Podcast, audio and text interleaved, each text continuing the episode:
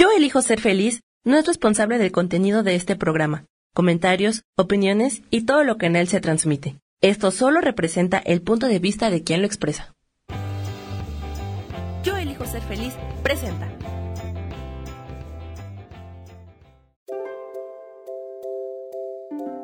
Bienvenida a Reinventa tu vida con Guille.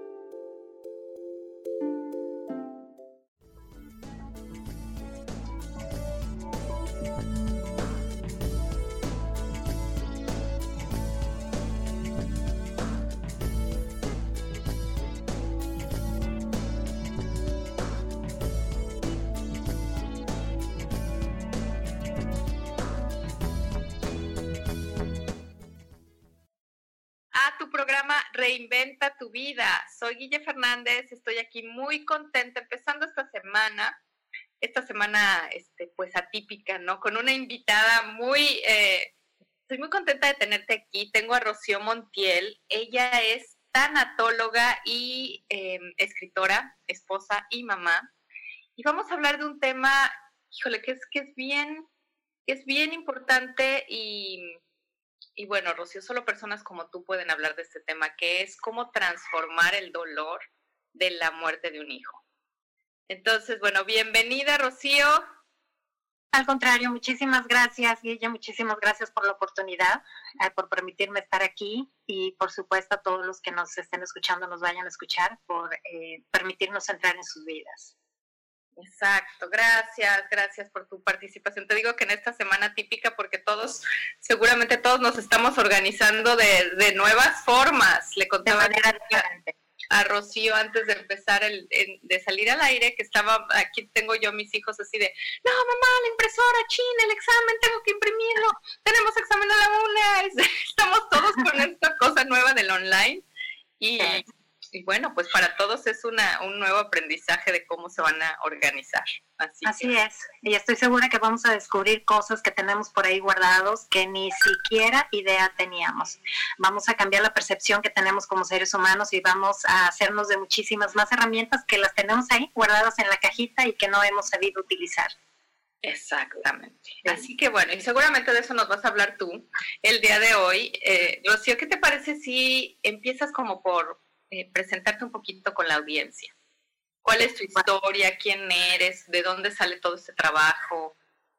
Ok, bueno, como bien dijiste, este, soy eh, escritora, eh, soy tanatóloga, publiqué mi primer libro, Porque murió mi hijo, pero soy abogada de profesión, de hecho, y a raíz precisamente de, de, pues de todas estas enredos, le llamo yo, que a veces la vida va haciendo, como el que estamos viviendo, por ejemplo, ahorita, bueno, pero a nivel personal, a cada uno la vida le va haciendo a algunos le llaman jugarretas, yo le llamo más que nada enredos o te meten un como laberinto y luego pues por ahí van saliendo algunas otras cosas, ¿no? Y dentro de todo lo que dijiste, eh, lo que más me gusta destacar a mí es que soy esposa y madre de cuatro maravillosos hijos. Eh, eh, mi primer hijo, Faro Youssef, que nació en 1991, Tahani, que nació en 1995, Samira, que nació en 1997, y José Naín, que nació en el 2003. O sea, son tres hombres.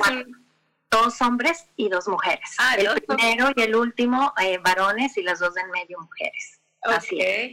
Así es. Pero bueno, eh, y bueno, Guille, creo, casi siempre lo digo en, en, todas las conferencias, eh, creo que para todos, o por lo menos para la mayoría, una de las cosas más importantes que nos puede suceder es precisamente cuando nos convertimos en padres o en madres, ¿no? Cuando los hijos llegan a nuestra vida, la transforman por completo nuestro mundo comienza a girar alrededor de ellos, soñamos a través de ellos, incluso me atrevería a decir que hasta respiramos a través de ellos. Pero también estoy convencida que una de las peores cosas que le puede suceder al ser humano, sobre todo a los padres, es cuando tienen que enfrentar la muerte de alguno de sus hijos. Eh, mi esposo y yo hemos sufrido la muerte de nuestros dos hijos varones, de Faru Youssef y de José Naim. Y hablar de los dos, de los dos. ¿Sí? De los dos varones. Y hablar en diferentes tiempos, obviamente, en diferentes este, lugares.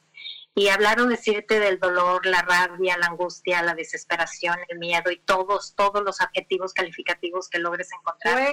¿Fue, el mismo momento? ¿Fue alguna No, en diferentes lugares y en diferentes tiempos. Ay, no, no, no, no. Sí, sí, sí. Entonces te decía, tratar de describir lo que verdaderamente se vive y se siente es imposible. Estoy convencida de que no hay palabras que puedan expresar eh, lo que verdaderamente se siente y se sufre. Y bueno, eh, obviamente yo viví dos procesos eh, a raíz precisamente de todo lo vivido. ¿Con qué tiempo de diferencia? Con 14 años de diferencia uno del otro, sí. Este, y bueno, a raíz de... Yo digo, ¿sabes qué? Yo digo que, bueno, yo soy de la filosofía, Rocío, que son, como almas tenemos este plan de almas, ¿no? Y venimos a este grupo y decimos, sí, sí. bueno, o sea, realmente ustedes sí tenían ese, ese, ese mensaje de, o esa, esa tarea de aprender de eso. Mira, a raíz, a raíz precisamente de obviamente de que todo era una locura, que fue cuando salió el término tanatología ah, en mi segunda pérdida, en el primero creo que ni lo conocía, este, pero junto con, con eso nació la, la o la desesperación de yo me sumergí a un, en una búsqueda frenética de respuestas y de preguntar.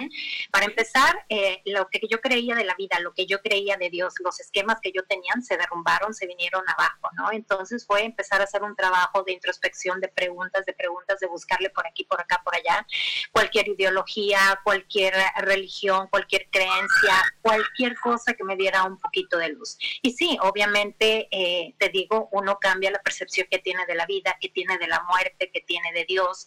Esto de las almas, obviamente, obviamente es una de las cosas que a mí más me gusta y, hay muchísimas teorías, por supuesto. Eh, yo me he ido quedando con las que siento que hacen eh, contacto aquí conmigo y, y, pues podría ser precisamente yo decía, bueno, que era lo que yo necesitaba aprender, ¿no? Porque lejos de sentir que mejoraba, pues yo sentí que empeoré. este, y también por otro lado, una de las maneras que tenía yo decir es que, a ver, eh, eh, esto para empezar no es castigo, porque pues luego también dentro del proceso y que tú estás con dolor, con rabia, con desesperación, dices, a ver, ¿y por qué no le pasó a esta o a, esta otra persona que son de lo peor? Yo he tratado de ser de lo mejor. Entonces, e, esa es una de las primeras cosas que desechas y que dices tú, obviamente esto no es castigo. Entonces, ¿qué es? ¿No? Pero vas desechando cosas y te van surgiendo nuevas dudas. En cuanto a lo de las armas, bueno, hay muchísimas, muchísimas teorías de lo que pudo haber sido, de lo que no. Eh, yo me quedo con algunas, obviamente. Este, creo que no lo sabremos hasta, pues hasta que llegue el momento en que uno también tenga que, ¿no?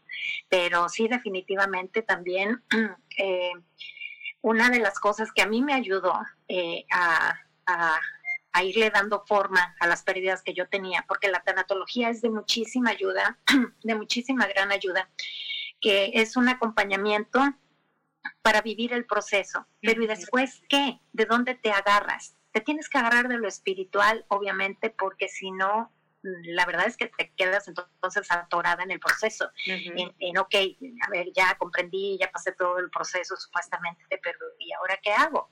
¿Qué hago con mi mundo que se derrumbó, con mis creencias, lo que yo creía, lo que le da forma a la vida, al planeta, al mundo, a las almas, al espíritu, ¿no? Entonces sí es una búsqueda constante, constante. Eh, no tengo muy claro todavía por qué fue, por lo que sucedió, eh, te digo, eh, quiero pensar que que no era precisamente porque tuviéramos nosotros en particular, porque eh, eh, aprender eh, como familia o como esposos, porque te digo, aparte, tú haces introspección y te das cuenta que, bueno, a ver, entonces, ¿por qué no le ha sucedido a todas estas personas que yo pienso o creo que están peor eh, o que realmente necesitan ayuda? ¿no? Entonces ahí es cuando te digo, amplías tu, tu conciencia, tu visión y te vas percatando de muchas cosas. Pero eso, eso es también algo personal, alguien de cada quien. Lo que es para mí, eh, o sea, pudimos haber habido dos o tres o cuatro, diez madres que perdimos un hijo y que estamos en el camino de, eh, de espiritual, de búsquedas y todo y el mensaje es diferente para cada una. Claro, a mí me gusta más en lugar del por qué, el para qué. Claro, y sobre todo, ¿sabes qué, Guille? Algo que he aprendido es el por qué y para qué exactamente, pero más que nada es qué voy a hacer ahora con esto, cómo lo voy a vivir. ¿Para qué? ¿Cómo voy a vivir? ¿Cómo voy a vivir, por ejemplo, mi vida? ¿Cómo voy a vivir mi pérdida? ¿Cómo voy a vivir esta enfermedad? ¿Cómo voy a vivir esta alegría? Es cómo, porque eso es lo que realmente habla de ti, de lo que traes adentro, de lo que se ha ido formando en ti, de lo que puedes expresar. Sí, totalmente, totalmente. Y mm, a ver, este, me gustaría, no sé si estás cómoda tú hablando un poquito del proceso de cada uno, de por qué, cómo fue que murieron o de qué murieron. ¿Por qué te lo pregunto? Porque a lo mejor algunas personas de la audiencia se pueden identificar contigo, si fue un proceso de enfermedad, si, fue un proceso de accidente, si fue, digo, ya sé que, que ahora sí que el cómo no importa, ¿verdad? Pero, pero para muchas a lo mejor sí. Sí, yo sé. Mira, eh, obviamente ah, para algunos tienen importancia el cómo, por supuesto. Eh, yo voy a hablar un, poco brevemente. Eh, mi primer hijo, a ver, yo me casé, obviamente, una vida color de rosa, todo bien, todo bonito. Digo lo normal, no con altas y bajas, que eso es precisamente una vida normal, una vida perfecta con sus altas y con sus bajas. me casé, tuve a mi primer hijo y parecía que todo iba muy bien pero eh, el, bebé todavía, bueno, ya tenía un año y pico, eh, empezó a... antes del año, de hecho, cuando los bebés empiezan a ya sentarse por sí solos y hacer todas esas cosas, eh, mi bebé no lo empezó a hacer. ¿sí? Entonces mi mamá, mis, mis, mis, papás, mis suegros se dieron cuenta, nos los dijeron, empezamos a ir con doctores, empezaron a hacerle estudios y se dieron cuenta que tenía una la disgenesia ipsilateral en, en el lado izquierdo. Eh, era algo muy pequeño, muy breve, que mm, tocaba levemente la, la, corteza. Entonces eso hacía que él estuviera eh, hipotónico, eh, aunque no fue el término que ocuparon en aquel entonces, yo ahora sé que es hipotonía, que es debilidad en los músculos. Me dijeron lo único que tienes que hacer solamente es darle rehabilitación ejercicios, ¿no? Entonces, bueno, yo vivo, vivía en un pueblo eh, de la Huasteca Veracruzana, en el norte de Veracruz, Platón Sánchez, por cierto. Entonces nos íbamos un, buen tiempo a México cada mes, en donde a él hacían terapias, y luego nos íbamos al puerto de Tampico, donde también continuaban haciéndole terapias para irle fortaleciendo sus músculos. Y así fue pasando el tiempo. Eh, eh, cumplió un año, pasó el tiempo, ya estaba próximo por cumplir los dos años, y yo me encontraba en Tampico, donde me pasaba, después de regresar de México, me pasaba toda una semana en, en el puerto de Tampico para que él tomara terapia, salía de su terapia toda la mañana, que era con el, electrodos que le ponían en sus piernitas, en sus brazos, y siempre salíamos, nos íbamos a un centro comercial, llegaba, lo dormía y todo, y en esa ocasión él no despertaba y no despertaba, y a mí me dio curiosidad ver que ya había pasado el tiempo y no despertaba, me le acerqué a verlo, veía que respiraba, pero entre una respiración y otra pasaba mucho tiempo. Mm. Lo llevamos obviamente al doctor, estuvo en cuidados intensivos, eh, murió finalmente después de 11 días. No supieron decirme exactamente qué fue lo que pasó, eh, ni por qué fue. Okay. Este, y bueno, la, la segunda este, fue... Bueno, ¿qué te parece si nos vamos a un corte? o sea, este fue como, ¿tenía dos años? Ah, un año, siete meses. Un año, siete meses, y se quedó dormidito se quedó, sí, dormida. Bueno, siguió, lo tuviste en el hospital, entonces bueno, en el hospital un proceso como, porque esto es importante porque es como un proceso de, me imagino, ahorita ya nos contarás como de irte desprendiendo, ¿no? Pues de cierta forma, sí.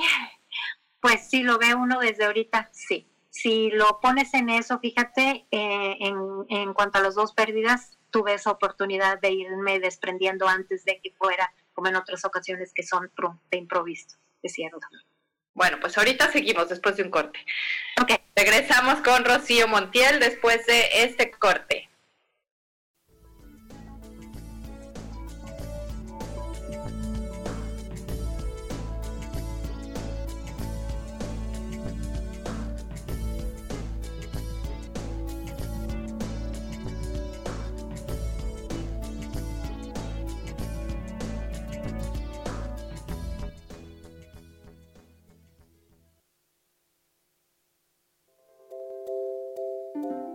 Continuamos con Reinventa tu vida con Guille.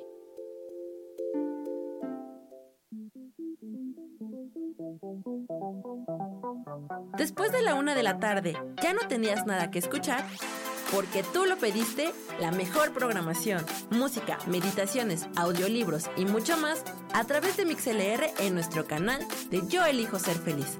Así que ya sabes, nos escuchamos todos los días las 24 horas. Por eso hoy yo elijo ser feliz.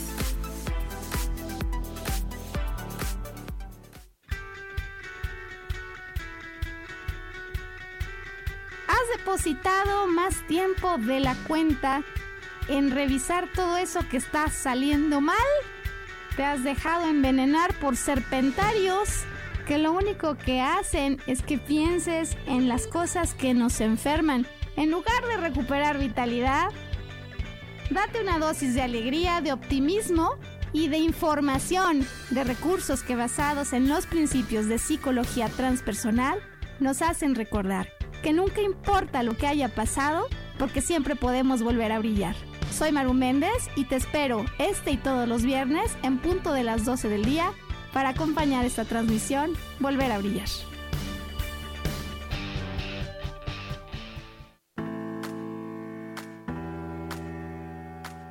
Hola, te espero el próximo miércoles a las 11 de la mañana en mi programa Metamorfosis Espiritual. Estaré aquí esperándote a través de la estación de radio Yo Elijo Ser Feliz por Mix LR. Y recuerda muy bien que si tú lo puedes creer, lo puedes crear.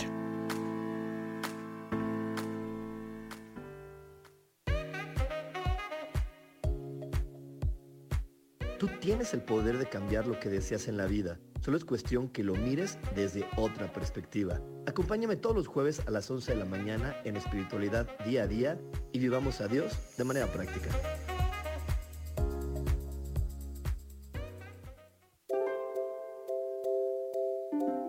Seguimos aquí en Reinventa tu vida con Guille.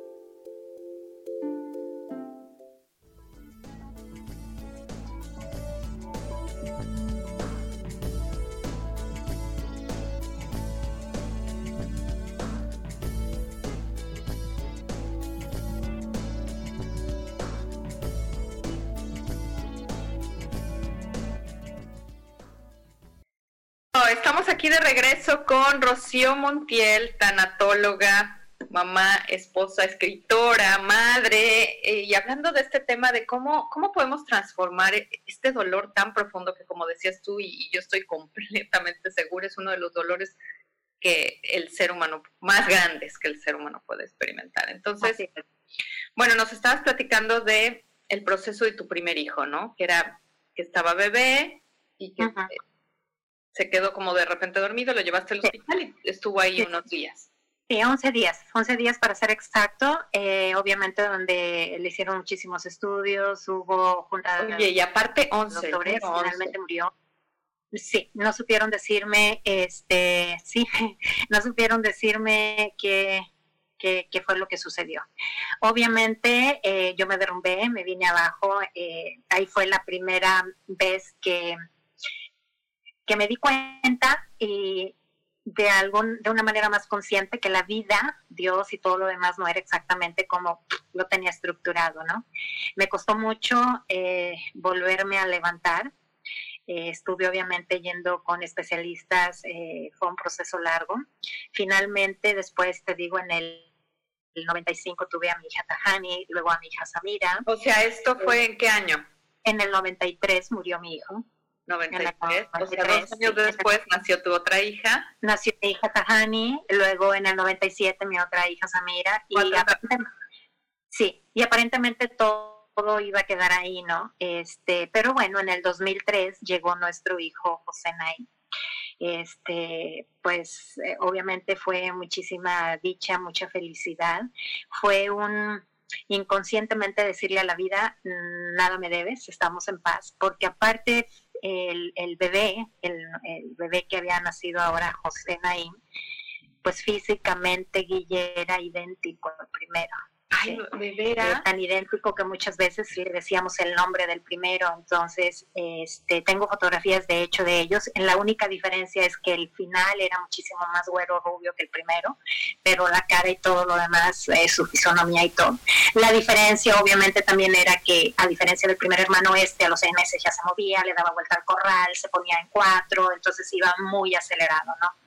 Pero pero este empezó a desarrollar eh, no sé cómo, ya no recuerdo muy bien cómo, cuando los niños lloran y se quedan, que no pueden eh, sacar el llanto y se privan, se empiezan a poner ojos, sí, él empezó a hacer eso. Yo me acuerdo que era una locura porque muchas veces iba manejando, yo me paraba donde fuera, me salía, ya no hallaba yo ni qué hacer. Y bueno, eh, obviamente empezamos a hacerle estudios, teníamos una amiga doctora alemana que vivía enfrente de la casa de mi mamá y que me dijo, Rocío, estas faltas de oxígeno a mí no me gustan. Y bueno, empezó nuevamente nuestro proceso como con el primer niño, empezar a, ver especialistas y empezar a ver.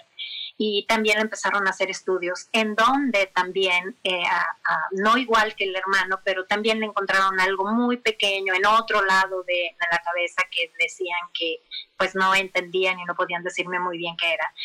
Y, bueno, eh, recuerdo que mi esposo preguntó, le preguntó en ese entonces al, al, neurólogo que si podía pasarle lo que le había sucedido al primer hermano, este, y nos dijeron que posiblemente sí. Obviamente eso nos volvió loco, nos llenamos de angustia, de desesperación, fuimos a todas partes del mundo, venimos a Estados Unidos y estando aquí incluso eh, se puso eh, malo mi hijo, veníamos entre comillas en un viaje de vacaciones con la familia, con las niñas que yo los había descuidado, pero también veníamos a ver a algunos doctores aquí. Eh, ¿Cuántos años tenía? Tenía, fíjate, curiosamente, cuando él entra al hospital aquí que se puso malo, incluso estábamos en el aeropuerto cuando él le dio otra de esas que se privaban y que no, que se estaba poniendo morado y corrieron paramédicos y todo el mundo corrió, este, y nos llevaron a los, nos fuimos al hospital y empezaron a hacerle estudios, entró cuando él tenía un año, siete meses. Sí un año, siete meses. Tardó tres años, obviamente, este rápido lo relacionaron con el hermano, empezaron a hacer estudios, pensaban que era algo genético, pero no había un estudio que lo confirmara. En sí jamás hubo un estudio ni para saber qué pasaba con el primero, ni para saber qué era lo que pasaba con el segundo. Estuvo tres años en cuidados intensivos, eh, estuvo el... Cuando nosotros entramos al hospital, eh, lo que pensábamos que iba a ser obviamente un viaje de vacaciones, sí, venir a ver al doctor y todo lo demás, se convirtió en, una pesadilla total. Entramos al hospital, salimos hasta, entramos a fines del 2004 y salimos hasta marzo del 2005. Los doctores nos dijeron, tienen un lugar donde vivir aquí, le dijimos no búsquenlo porque ya no se pueden regresar. Su hijo estaba, ya mi hijo estaba sujeto a máquinas, a respirador, a un botón en el estómago, traqueotomía, en fin. Eh, ¿Qué te puedo decir? La vida cambia y sigue cambiando y sigue cambiando. Y cuando crees que te has ido abajo, te das cuenta que todavía hay muchísimo más abajo, ¿sí? Este, fueron tres años de locura, fueron tres años de un aprender a vivir diferente, a sentir diferente. Pero ustedes no tenían trabajo en Estados Unidos, nada. No teníamos nada y aparte también nos quedamos sin todo, no nos arrepentimos, no nos importa. Y en donde aprendimos un vivir diferente, Guille, eh, pero en donde todos, sin haberlo expresado de manera tácita, sabíamos, nos movíamos alrededor de José Nain. Era nuestro sol, era nuestro centro de tierra. Este, eh, eh, y uno no se da cuenta cuando uno está pasando por situaciones así, lo expresé mucho después cuando, cuando yo lo empecé a escribir, que empecé a escribir incluso estando en el hospital, porque hay momentos en los que yo sentía que quería salir corriendo y no del lugar de donde estaba, quería salir corriendo de mí misma, de lo que estaba sucediendo, de lo que no entendía. Obviamente me volví a llenar de muchísima rabia, coraje, frustración, me di de frente con Dios y le dije, oye, ¿ya? ¿De qué se está tratando? No entiendo nada, ¿no? Pero fue un, eh, tenemos que esperar, tengo que esperar con toda esta frustración, con todo este miedo, con todo lo que nos está pasando, porque lo más importante era la vida de José Naí. ¿sí? Nosotros vivíamos alrededor de él, eh, girábamos alrededor de él, nuestra vida era, era él sin, sin decirlo. Nuestras hijas también se tuvieron que acostumbrar a un vivir diferente. Y hay veces en que yo... ¿Las niñas qué edad tenían? Una tenía nueve años y la otra tenía seis sí, y una vida completamente diferente en México y ahora era estar encerradas en un departamento, en un país que no conocían, un idioma que no conocían, eh, este, todo, todo, la dinámica, el lenguaje, las personas, todo era completamente diferente, ¿no? Eh, nos costó mucho, sí, nos costó mucho, eh, pero te vuelvo a decir, no lo sentimos en ese momento porque lo más importante era José Naín. Si José Naín, entre comillas, estaba bien dentro de lo como ya estaba, nosotros estábamos bien las ambulancias podían llegar a cualquier hora del día o de la noche a la casa, o las niñas iban en la mañana a la escuela y cuando llegaban yo ya no estaba porque tenía que estar en el hospital. Y en cuidados intensivos no te dejan tener niños. Entonces, te digo, fueron tres años de locura, fueron tres años de dolor, de muchísimo dolor, de muchísima angustia, de muchísimo miedo, de muchísima desesperación. Este, y bueno, finalmente nuestro, nuestro hijo. José nunca salió del hospital desde que José, entró. José entró, o sea, te digo, entró a fines del 2004, salimos en marzo del 2005, pero de ahí fue salir al, al nuevo departamento y eran eh, a cada momento íbamos con él al hospital por una o por otra cosa. Si no era por su chequeo, era porque sonaban las alarmas, porque él ya traía, traía máquinas, eh, traía un montón de cosas, ¿no? No, o sea, lo tenías en casa con máquinas. Sí, sí, sí, sí. Sí, del hospital viene fueron a, antes de que el departamento que era lo tenían que revisar, ver que tuviera las condiciones, adaptar las máquinas, llegaron antes de que, de que yo saliera con el niño, sí, y tuve que obviamente aprender muchísimas cosas, este, todo, aparte todo, incluso estando en el hospital, eh, porque mis hijas ya después fueron muchos años voluntarias del hospital, que aparte las quieren mucho, las, eh, pues eran, fueron parte de nuestra familia, son nuestra familia, ¿no? Era, y una, una de las enfermeras incluso se lo platicó, nosotros este, podemos hacer, nosotros somos las encargadas de hacerle todo a los niños, y pero tu mamá no dejaba que nosotros le hiciéramos nada, y es que yo era la que quería estarle haciendo todo, entonces me lo enseñaban, me decían cómo hacerlo. Entonces, eh, no te voy a decir que no fue difícil, obviamente fue muy difícil y fue más que difícil, doloroso, ¿sí? Doloroso toda la situación y todo lo que estábamos viviendo. Eh, te digo, después de tres años, en, en, octubre del 2007, fue cuando mi hijo murió. Y, y, te vuelvo a decir lo que te dije al principio, no puedo poner en palabras lo que verdaderamente se siente y se sufre. No puedo, no me alcanza. He tratado de buscar, he tratado yo misma de expresarlo con palabras y sinceramente no lo puedo expresar. ¿Sí? Eh, es la locura total, obvio, es la locura total. Incluso en el libro lo pongo ahí que cuando esto sucede, eh, hasta la locura eh, se avergüenza y te dice, perdón, pero yo con esto no puedo, ¿no? esto este, toca a ti. Es, demasiado. es así. Es demasiado. Uno quisiera volverse loca, pero tampoco te, tampoco te vuelves loca, ¿sí? Entonces, este me costó mucho, me costó muchísimo más que la primera vez salir de esto. Y a pesar de que yo ya sabía, me ayudó en, cuando yo estaba viviendo el proceso, me ayudó el, el primer proceso en el sentido de que en el primer proceso, eh, Guille, hubo un momento, cuando yo perdí a mi primer hijo, eh, hubo un momento en el que yo pensé que yo me estaba volviendo loca. Yo recuerdo muy bien que llegué a casa de mi mamá eh, en esa primera vez y le dije, mamá, necesito de tu ayuda. Yo ya no sé distinguir entre si estoy soñando, estoy despierta o estoy viva o estoy muerta. De hecho, ni siquiera estoy consciente eh, o estoy segura de que, te, de que estoy aquí contigo. Pero si es así, por favor, necesito ayuda obviamente mi mamá inmediatamente no fue que me empezó a llevar con especialistas. En la segunda etapa, cuando todo eso, esas emociones las vuelvo a sentir yo en, el segundo proceso de, de, la pérdida de José, eh, yo ya sabía por lo que estaba pasando, ¿no? Me volvieron a pasar, pero yo dije, ok, es, me pasó la primera vez, es parte del proceso, eh, me, me, dio cierta tranquilidad porque uno se llena de mucha angustia, crees que te vas a volver loca, que le vas a hacer daño a alguno de tus familiares, amigos, y yo tenía dos hijas, ¿no? Entonces sí es una locura total, es muchísimo dolor, es, es eh, se rompen todas tus creencias, te quedas pisando la nada. ¿Y cómo continúas viviendo si no estás agarrada de nada? ¿De quién te agarras? ¿De un Dios que te está haciendo esto? Eh, de, una vida que te está golpeando? O sea, ¿qué haces? ¿Cómo te mueves?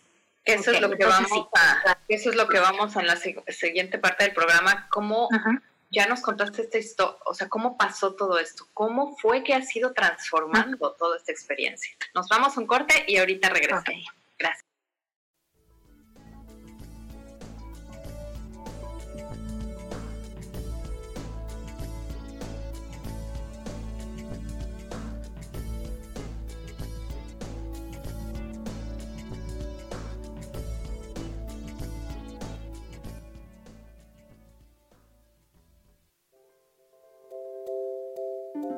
Continuamos con Reinventa tu vida con Guille.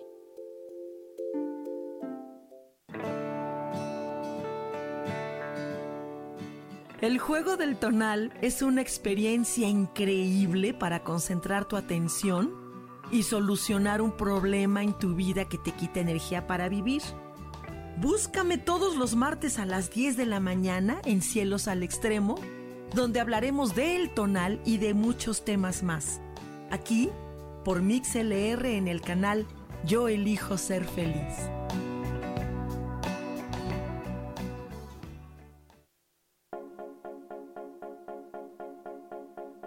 ¿Y por qué hoy no? ¿Y por qué hoy no decidimos cambiar nuestra vida con ejercicios fáciles, con rutinas, con dietas, con mente positiva? En este programa vamos a hablar de muchísimas cosas. De tarot, de piedras mágicas, de cómo limpiar y sanar tu energía, cómo mantenerte en forma, cómo limpiar la energía de nuestra casa, cómo sanar a las demás personas, de la gratitud, cómo hace que cambie nuestra vida. Así que síguenos aquí todos los miércoles de 12 a 1 por Mix LR en el canal Yo Elijo Ser Feliz. ¡Chao!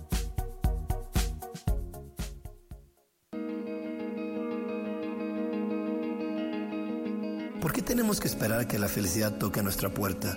¿Cómo sabemos que ya está ahí? Acompáñame todos los jueves a las 11 de la mañana, donde descubriremos esta y más respuestas en espiritualidad día a día. Dios de manera práctica.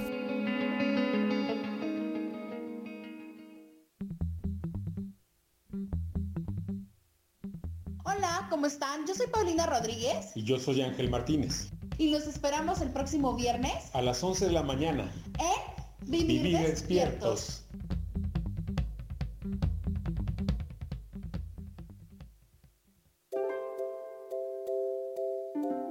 Seguimos aquí en Reinventa tu vida con Guille.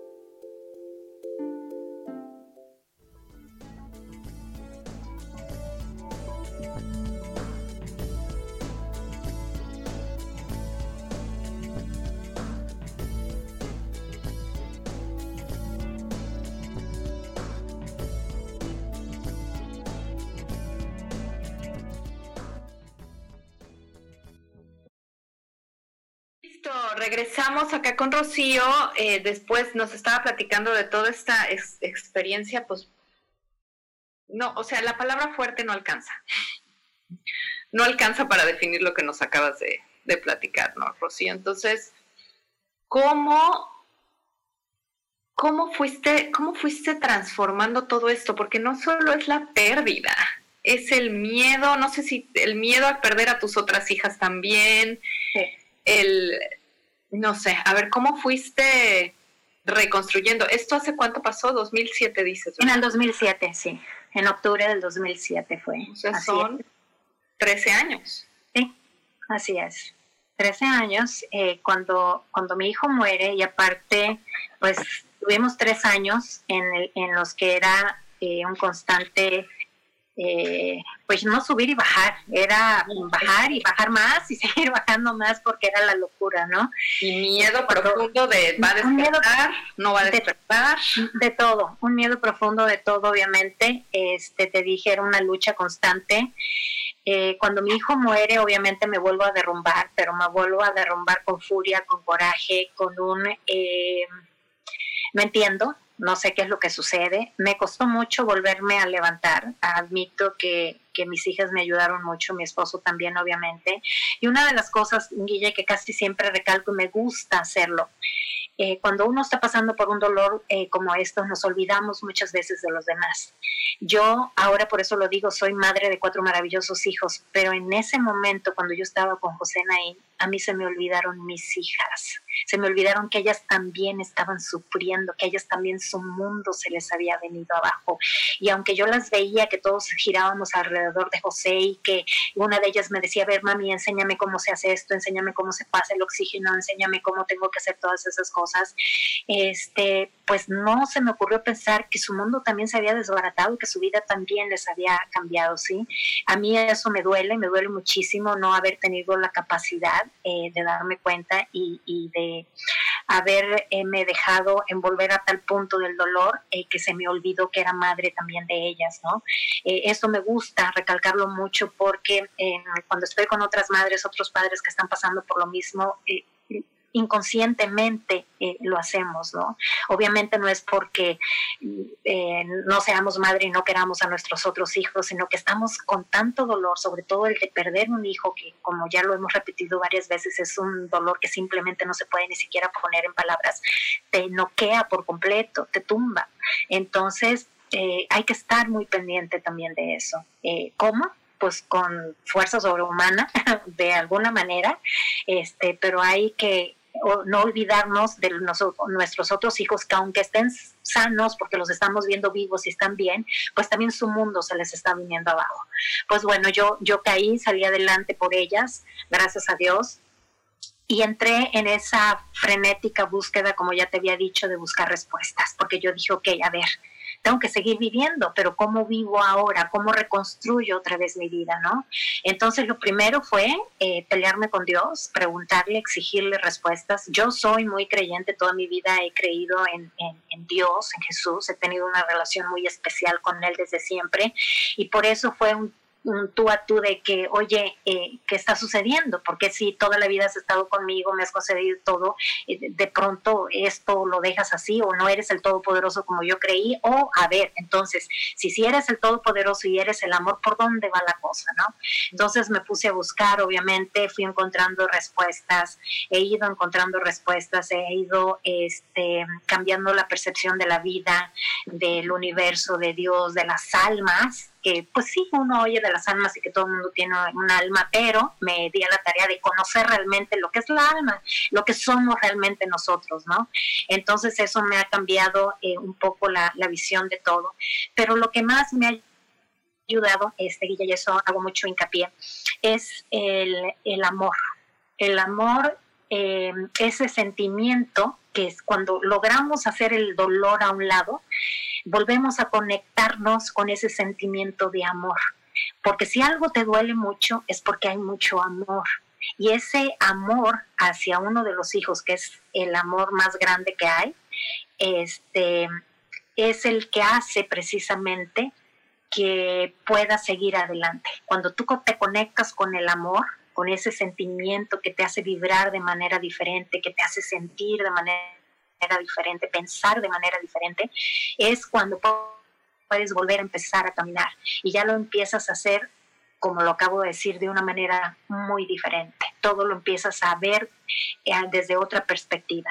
Y bueno, obviamente ya después me involucré también en lo que era la tanatología, en querer ayudar a otras personas.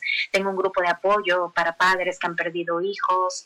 Este, doy también conferencias con, con, el libro, se me acercan madres o me hablan, eh, también eh, muchas veces por teléfono cuando no están en la ciudad. Y, y ahí vamos tratando de darle forma, eh, de, de, irles ayudando en sus procesos, cuando están en sus procesos de duelo a través de la tanatología, aunque a mí me gusta ir un poquito más adelante en cuanto a, yo le llamo tanatología espiritual, porque si no te agarras con, de lo espiritual o, o, de quién eres verdaderamente, que al final creo que en estos tiempos ya todo el mundo sabemos que no solamente somos el cuerpo, sino el alma. Y, entonces ahí es cuando entras en un mundo diferente. Pero de alguna manera eh, están haciendo la invitación a que conozcas un poco más, ¿no? Entonces el amor definitivamente, el amor hacia mis otros hijos, el amor hacia, el, hacia mis hijos que murieron, fue lo que me ha ayudado a mí a salir adelante una de las preguntas que, que, al final, cuando yo estaba eh, regateando ahí con, con Dios y peleándome con él, eh, que fue, prácticamente como si me dijera, a ver, vamos a regresar el tiempo, ¿sí? Ok, estamos regresando el tiempo, te estoy diciendo, Rocío, tienes estas opciones. Una de ellas es que puedes tener cuatro hijos, pero a tu primer hijo y a tu último hijo le va a pasar esto, o si no quieres, simplemente vas a ir a experimentar con tus dos hijas, con Tajan y con Samira. Ahí me di cuenta que yo había dicho sí.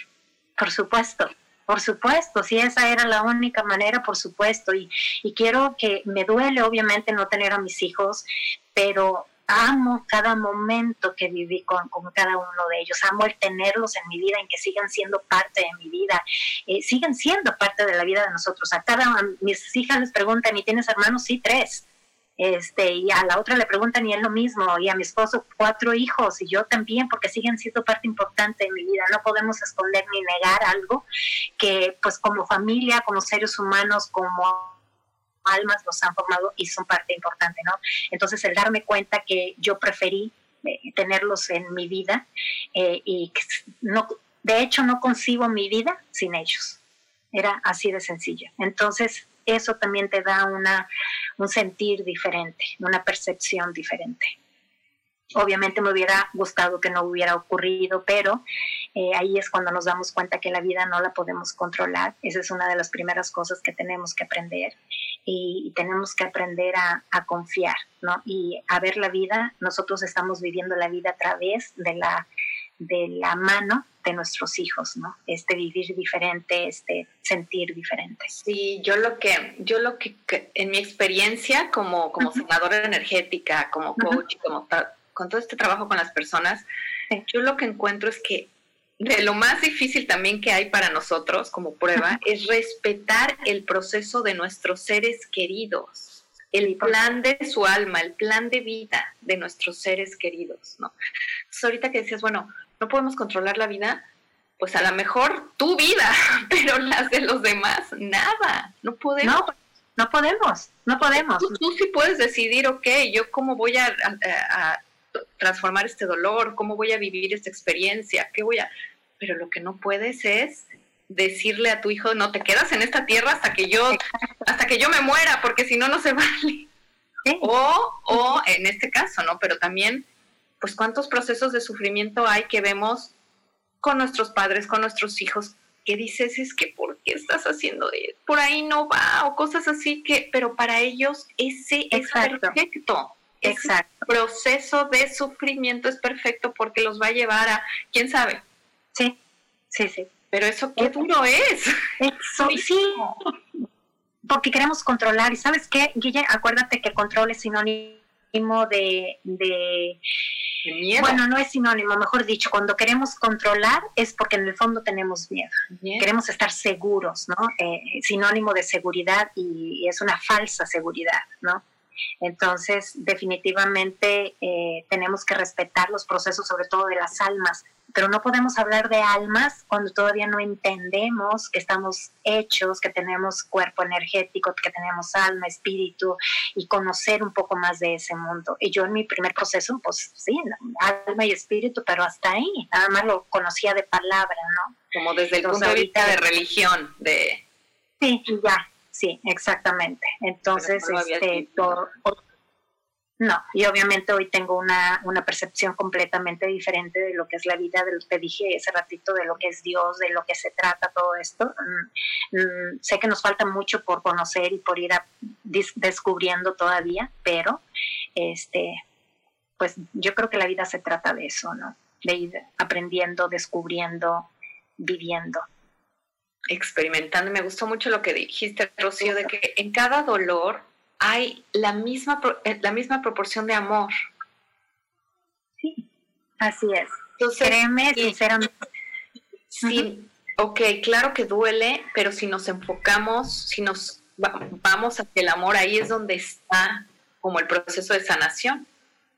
Sí, exactamente. Eh, y de hecho, cuando eh, estás en un proceso de duelo y puedes saber que ya lo terminaste, que es la quinta etapa, este, es precisamente cuando, cuando estás hablando de tu pérdida, el sentimiento que prevalece es precisamente el amor y no el dolor. Porque duele, Guille, créeme que duele, y te puedo decir que duele con, con exactamente la misma fuerza que el primer día, ¿sí? Pero en todo este proceso de duelo, en todo el, proceso de reencontrarte, de, hacer introspección, de ir cambiando las percepciones que tienes, ese, ese dolor lo pones en un lugarcito en donde tú sabes que va a estar, pero ahora lo que quieres es manejarte por medio del amor, ese amor hacia tu hijo, ese amor eh, que, nació en ti en el momento en que lo trajiste a la vida, que se fue eh, reforzando, reforzando, ¿no? Agrandando porque estoy segura de que el amor es exactamente lo mismo. A tu hijo lo quieres desde que nace, este, no importa si tiene eh, un año, 15 años, 30 eh, años, 40 años, lo que tienes es más cosas para recordar, pero el sentimiento es exactamente el mismo, ¿no? Entonces, cuando somos capaces de mejor ver eh, el amor que hay en cada ser humano, pues imagínate, es diferente, vibramos de manera diferente, sentimos de manera diferente y empezamos a percibir las cosas de manera diferente. Mm, ok, bueno, vámonos un corte y ahorita continuamos con Rocío Montiel.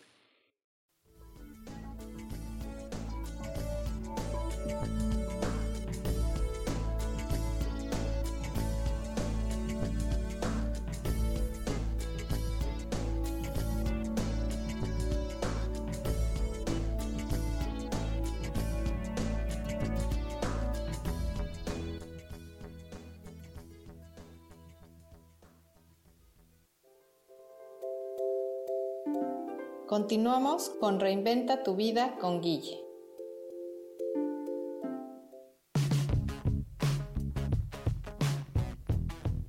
Hemos pasado, vivido y disfrutado de diferentes épocas y sabemos cómo han sido los cambios para nosotras. Te invito a que me acompañes todos los martes a las 11 de la mañana en el programa Mujer, Madre y Amante y compartamos y aprendamos de esas grandes historias de nuestras vidas.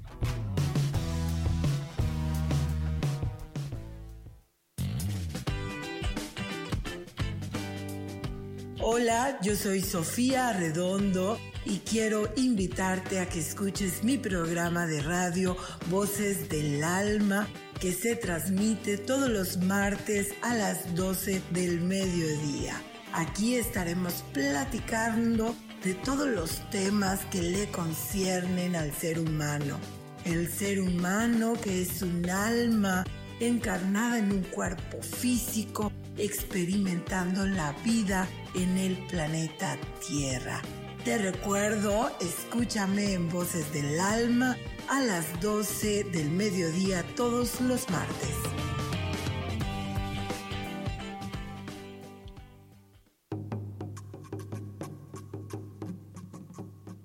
Solucionar problemas puede resultar complicado o confuso. Es por eso que una herramienta extraordinaria es el tonal. Es un tipo de terapia y consultoría que se aplica en grupo o individual. Infórmate en Facebook en la página Angelicosidades o al WhatsApp 55 34 33 37 49. Soy Sohar y estoy para servirte.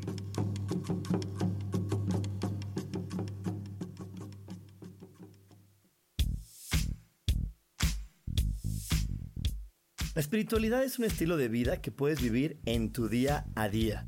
Te invito a que me escuches los jueves a las 11 de la mañana, donde te daré consejos para vivir de forma espiritual y para que juntos practiquemos a Dios.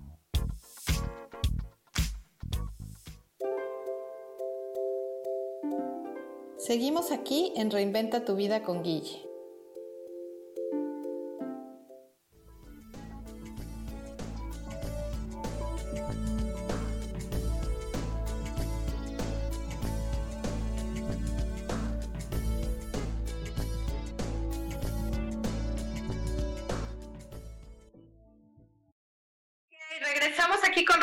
Montiel, tanatóloga, que nos está platicando cómo se transforma, porque es capaz, eh, se puede transformar y lo que nos estás platicando es lindísimo, cómo, cómo transformas ese dolor en amor. Y ahora todo lo que te ha llevado a hacer, ¿no? Platícanos un poquito de tu libro. Sí, mira, el libro surgió, bueno, la realidad es que lo iba escribiendo, te digo, fueron tres años de entradas y salidas al hospital, entonces eh, de esos momentos en el que yo me sentía muy desesperada, muy angustiada, eh, pedía hojas a las, a las eh, enfermeras que estaban ahí y me ponía yo a escribir y escribir y escribir. Este, estuvo guardado mucho tiempo, Guille, porque pues me caí de después, te digo, dos años estuve sumergida completamente en, en, en mi dolor, en mi angustia, ansiedad, pánico, miedo, un miedo terrible, por supuesto. Y luego fue mi proceso de empezar a salir, de empezar a recuperarme. Este, eh, y bueno, eh, llega la tanatología también, que empiezo a estudiarlo y empiezo a sumergirme en estudios de diferentes tipos, de diferentes índoles, tratando de buscar, de explicar más que nada de algo que consolara un poco, que ayudara un poco, que me diera un poco de luz, tratar de entender todo esto que para mí era la locura. Eh, y me decidí, yo dije, voy a publicar mi libro. Lo pasé a la computadora, lo tenía ahí, la computadora se nos quemó este, y no logramos recuperar nada, muy pocas cosas, y le dije a mi hija, no pude recuperar, no, no está, porque yo no le sabía mucho en realidad, yo no me ponía a escribir y me dijo, mami, ¿cómo se llamaba? Y ya le dije el título de cómo lo tenía, me dijo, no, perdón, no hay nada, pasó el tiempo, este, y me dijo... nada de lo que habías... nada de lo que...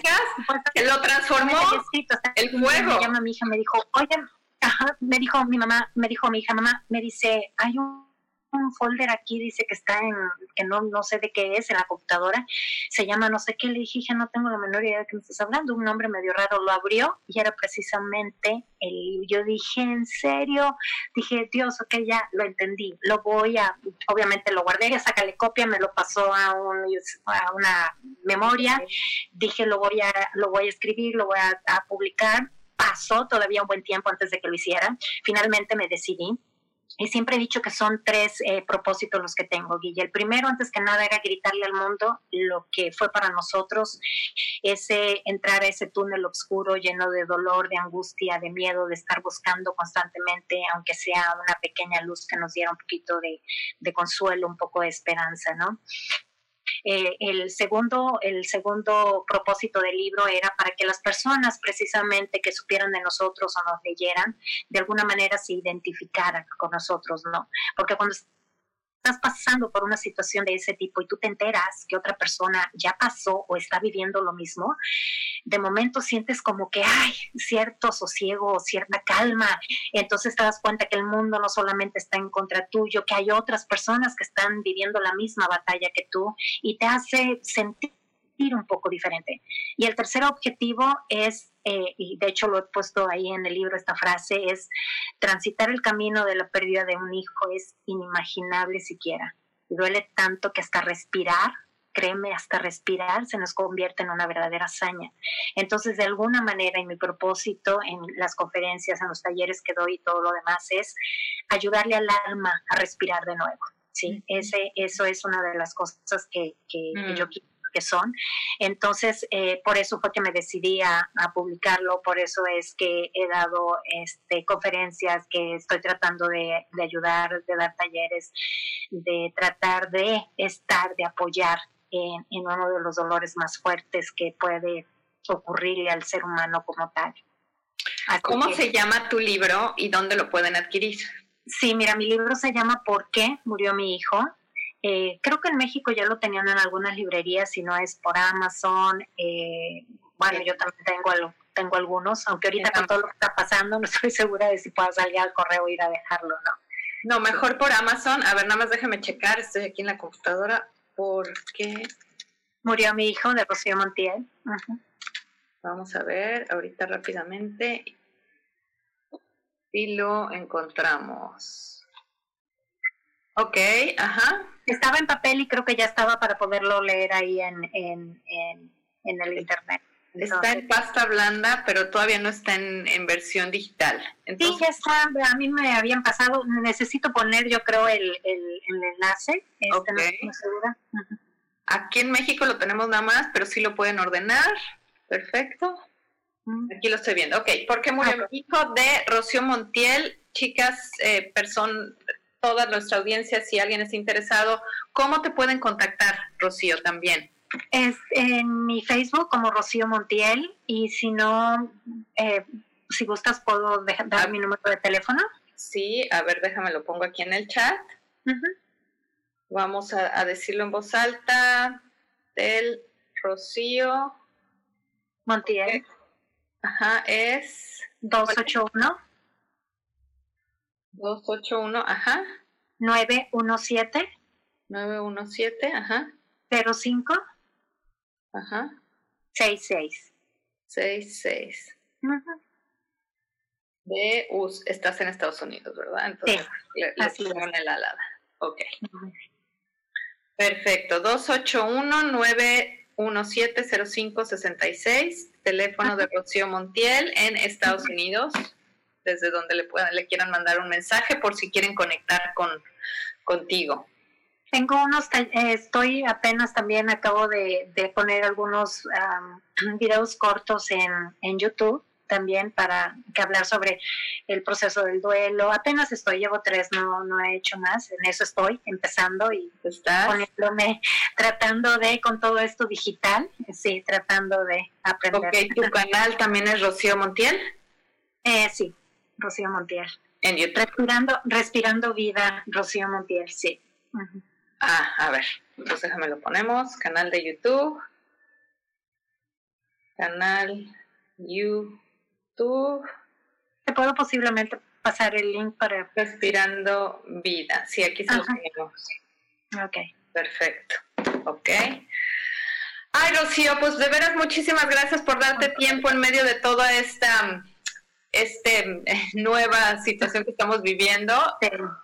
¿Con qué, cuál sería como tu última, con qué quieres dejar a tu audiencia, a la audiencia? ¿Con qué idea?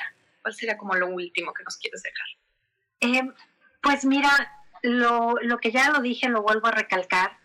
Eh, todos decidimos el, el cómo, el, el, por qué y para qué de cualquier situación, de cualquier situación que eh, nos esté sacando de nuestra paz, de nuestra tranquilidad o que nos esté desbalanceando espiritual o físicamente.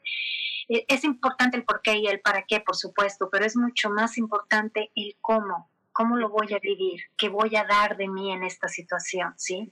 Y eso es para todo. Si estás eh, sufriendo por una pérdida, ¿qué voy a hacer con este dolor?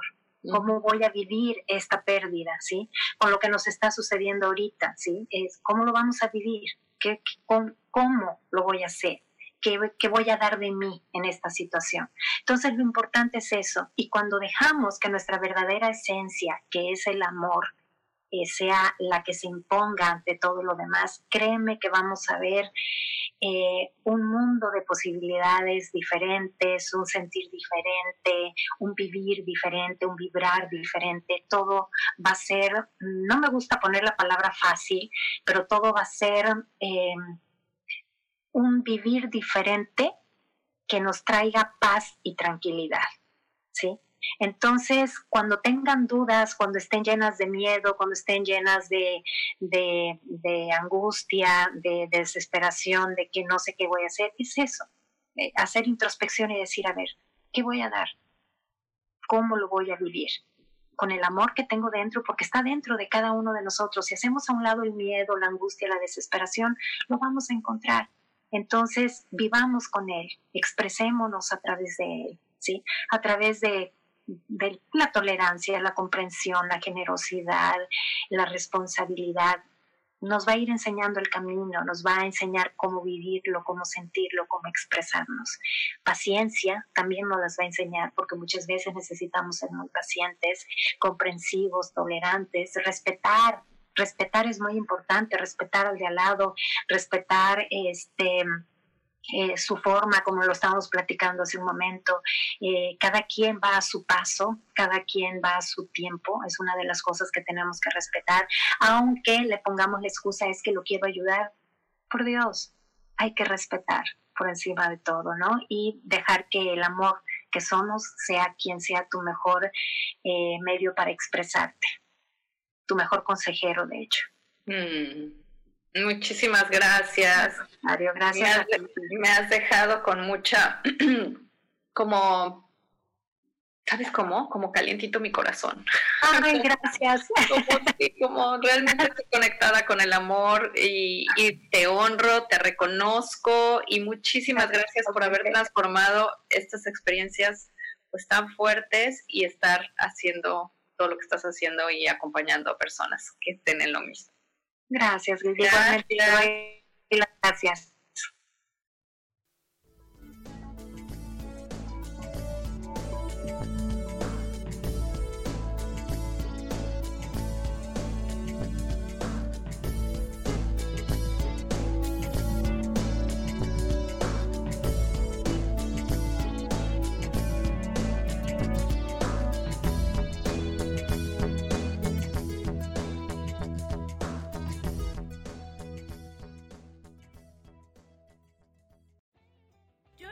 Feliz presentó.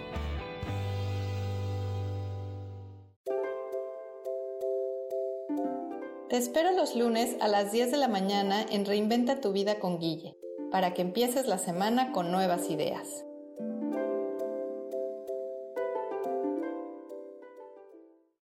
Esta fue una producción de Yo elijo ser feliz, derechos reservados.